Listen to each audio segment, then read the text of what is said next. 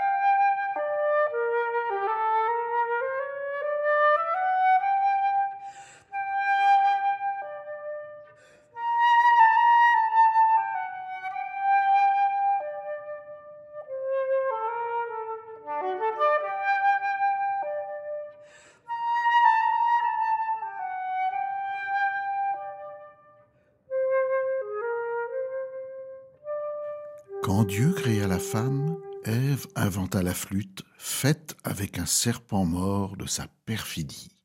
Et c'est pourquoi tous les najas aiment la flûte et dansent comme Adam quand Ève mélodie. Depuis ces temps lointains, l'Antiquité m'adule. De Mésopotamie jusqu'au pays du Sphinx, des rives de la Thrace aux colonnes d'Hercule, la Grèce me fait Dieu, petit Dieu pour Syrinx. Et Pan le chèvre-pied cornant à tous les vents, s'est égayé le cœur des nymphes erratiques, tandis que dans les prés, faunes concupissants, cachés sous les cyprès, vos rêves érotiques. Les barbares romains n'aimaient pas la musique. la liberté grecque, ils mirent le holà, et je devins jouer d'un prétorien lubrique empuanti de stupre d'ail qui me viola. Et ce fut pire encore quand vint le Moyen Âge, pour bien des moines soupçonneux et pleins de morgue, j'étais suppôt du diable et bonne à mettre en cage. On me montra du doigt, enfermé dans un orgue. Je pus m'enfuir enfin et courir les châteaux, accompagné d'un luth qui ne me payait guère. Nous moquant des curés et narguant les prévôts, nous inventions des chants d'amour et pas de guerre. Mais lorsque d'Italie surgit la Renaissance, j'accourus pour jouer dans tous les carnavals. Même si peste et syphilis menaient la danse, j'étais comme ivre et volupté dans tous les bals. Comme le bruit courait que la terre était ronde, je voulus jouer de la flûte autour du monde et parcourus l'Espagne et les Flandres aussi, vivant dans les orgies, le tabac et l'ennui. Puis tel un chien perdu, j'ai voulu suivre Erasme, mais fut vite effrayé par son intelligence. Il n'aimait pas la flûte et dédaignait l'orgasme. Alors qu'auriez-vous fait?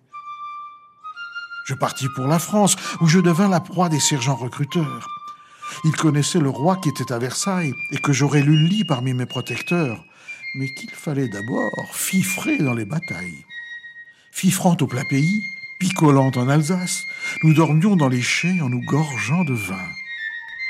Versailles s'estompait alors de guerre lasse, mon maître déserta et traversa le Rhin. L'homo germanicus est féru de musique. Je fus bien accueilli par le grand roi de Prusse qui me présenta Bach, le cantor de Leipzig, architecte fameux d'œuvres pleines d'astuces. Musique compassée du siècle des Lumières, je me lassai très tôt de vos savants essais et quitté sans souci pour de jeunes bergères avec qui je fuguais de tendres virelais. La nouvelle éclata comme un coup de tonnerre. Mozart venait de naître. Il n'aimait pas la flûte, dont il disait parfois qu'elle était trop vulgaire et pas toujours très juste. Alors, ce fut ma chute. Le drame s'amplifia lorsque la clarinette voulut me supplanter dans tous les opéras, tragédiant les douleurs d'un romantisme bête, grimaçant de Iago, d'esprit vil et sournois. Enfin, Malarmé vint. Un bel après-midi, un faune a retrouvé Syrinx en Arcadie, et la flûte légère et chère à Debussy évapore à nouveau ses volutes de vie. Coda. Je n'irai plus en Arcadie où les tracteurs blessent les prés, les faunes sont motorisés dans une odeur sans poésie. Mais je veux croire au lendemain que chanteront nos traversières pour rafraîchir d'autres lutins en l'an 3000 et des poussières.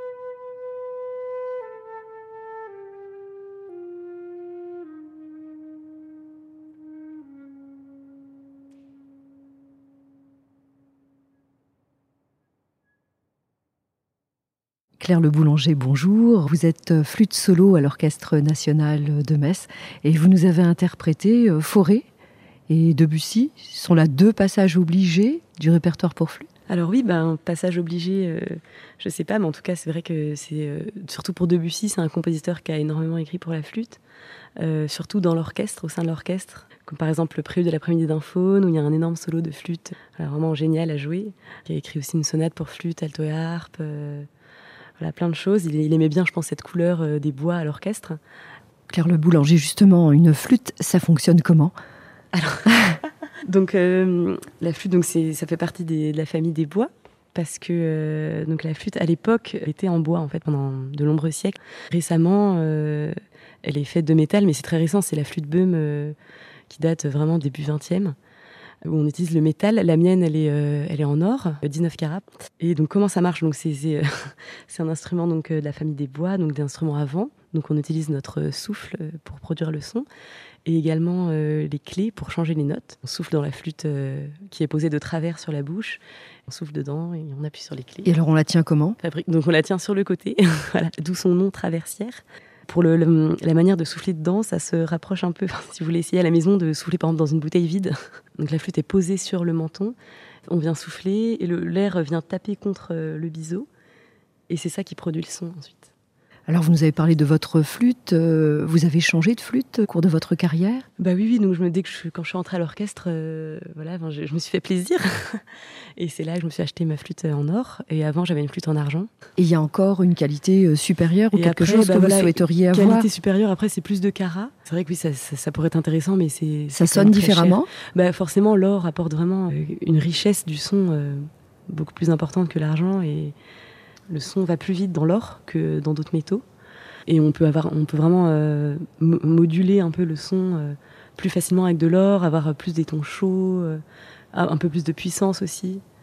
Comment devient-on flûtiste, Claire Le Boulanger? Grande question. Donc, bah, moi, ça, voilà, je fais la flûte depuis que j'ai 9 ans. J'ai toujours su que je voulais faire de la musique en général et j'ai fait de la flûte, mais je, me, je me pense plus comme musicienne que comme flûtiste, vraiment. Enfin, après, c'est c'est aussi les hasards, je pense, euh, des, professeurs aussi. Euh, j'avais une prof qui était vraiment super motivante, qui m'y a fait croire, euh, qui m'a vraiment poussée. Et les parents aussi derrière, c'est important. Ensuite, il y a le parcours habituel, c'est donc rentrer dans le conservatoire supérieur de musique. Il y en a deux en France, il y en a un à Paris et un à Lyon. Moi, je suis entrée au conservatoire supérieur de Lyon. Donc, c'était après, après le bac, j'avais 19 ans. Et là, vraiment, on rentre dans le, dans le vif du sujet, vraiment se professionnaliser. Donc, euh, on rencontre d'autres élèves qui ont à peu près le même niveau que nous. Euh, on se stimule, on passe des concours d'orchestre, on travaille vraiment beaucoup à cette période-là et c'est vraiment une période très enrichissante. Et ensuite, j'ai passé le concours euh, d'entrée à l'Orchestre national de Metz, donc il y a voilà bientôt 10 ans, en 2010. voilà, ça passe. Et voilà, donc je, je suis flûte solo depuis et c'est vraiment un métier que j'adore. À l'orchestre, euh, précisément, euh, Claire Le Boulanger, vous dialoguez le plus souvent avec quels autres instruments? Ah, Donc le dialogue, euh, donc il y a différents types de dialogues. Donc déjà, il y a le, ce qu'on peut appeler le solo, où vraiment là, on, est, on a vraiment une phrase toute seule. Et en général, on est accompagné du coup par d'autres instruments, donc souvent les cordes. Donc ça, c'est le premier dialogue que je vois. Et après, il y a aussi plusieurs solos à plusieurs, d'autres solos à plusieurs, avec par exemple souvent la harpe qui accompagne aussi, ou euh, avec le hautbois aussi, on peut jouer à l'unisson ou, à l'octave. Vous vous répondez? Oui, on, peut se répondre, oui, avec aussi euh, le hautbois solo ou la clarinette solo. Des petits dialogues comme ça qui peuvent arriver. Ben, je vous propose, euh, avant de, poursuivre notre entretien, d'écouter le premier mouvement de la sonate pour flûte de Poulenc.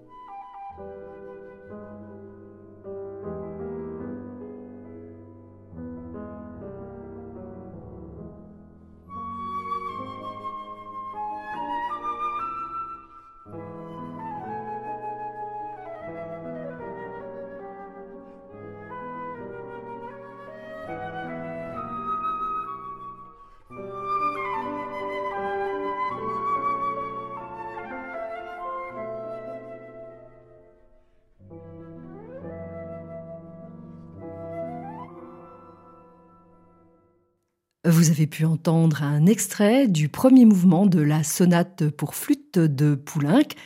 Emmanuel Pahu était à la flûte, Éric Lesage au piano. Claire Le Boulanger, avez-vous des compositeurs préférés? Alors, euh, bah oui, c'est pas très original, mais oui, euh, Debussy. j'adore Debussy, j'adore Ravel également compositeur, donc euh, en tout cas pour les pièces pour orchestre, euh, j'adore jouer du Ravel. Euh, c'est vraiment sublime, je trouve. Et j'aime bien aussi Brahms. Alors quels sont vos projets? Donc on vient d'enregistrer le concertino de Cécile Chaminade, une compositrice. Voilà, c'était un très beau projet, donc j'ai vraiment hâte de, de, la sortie de ce disque. et sinon, comme projet, j'ai également un duo avec ma sœur jumelle, flûte violoncelle. On a également enregistré un disque et euh, on a tout simplement hâte de reprendre les concerts aussi, donc que ce soit en musique de chambre ou en orchestre.